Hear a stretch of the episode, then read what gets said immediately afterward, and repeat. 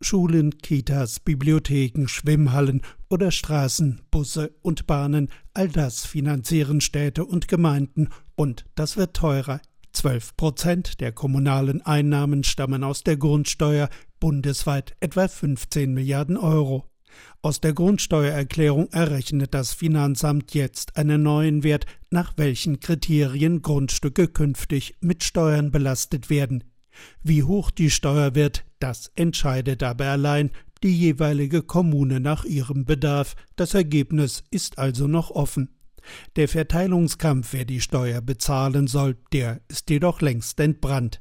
Die Grundsteuer dürfe nicht mehr anteilig auf Mieter umgelegt werden, verlangt Jutta Hartmann vom Mieterbund. Die Grundsteuer aus dem Katalog der umlegbaren Betriebskosten zu streichen, dass Mieterinnen und Mieter nicht mit den Kosten der Grundsteuer belastet werden, sondern diese eben beim Eigentümer verbleiben, da natürlich auch die Grundsteuer auf das Eigentum erhoben wird. Kosten etwa für Hausverwaltung, Bankgebühren oder Zinsen dürfen schon jetzt nicht mehr auf Mieter umgelegt werden.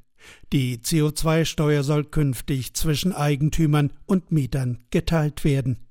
Werden umlegbare Nebenkosten neu geordnet, dann müssen auch Kaltmieten neu kalkuliert werden.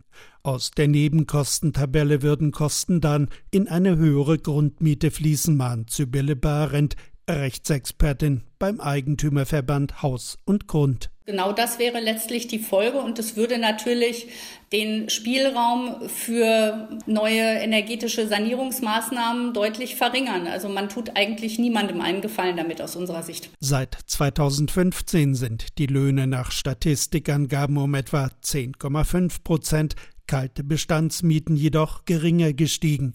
Kostentreiber sind vor allem Neuvermietungen und Nebenkosten wie das Heizen.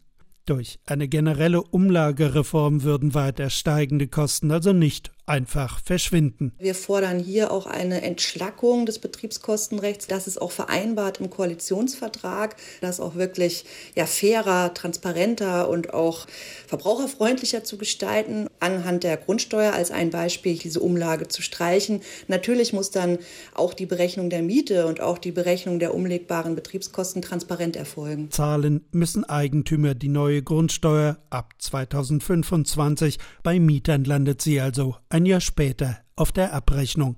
Ein kräftigerer Lohnanstieg könnte bis dahin das steigende Kostenproblem allenfalls etwas dämpfen, die Inflation aber nicht in Luft auflösen.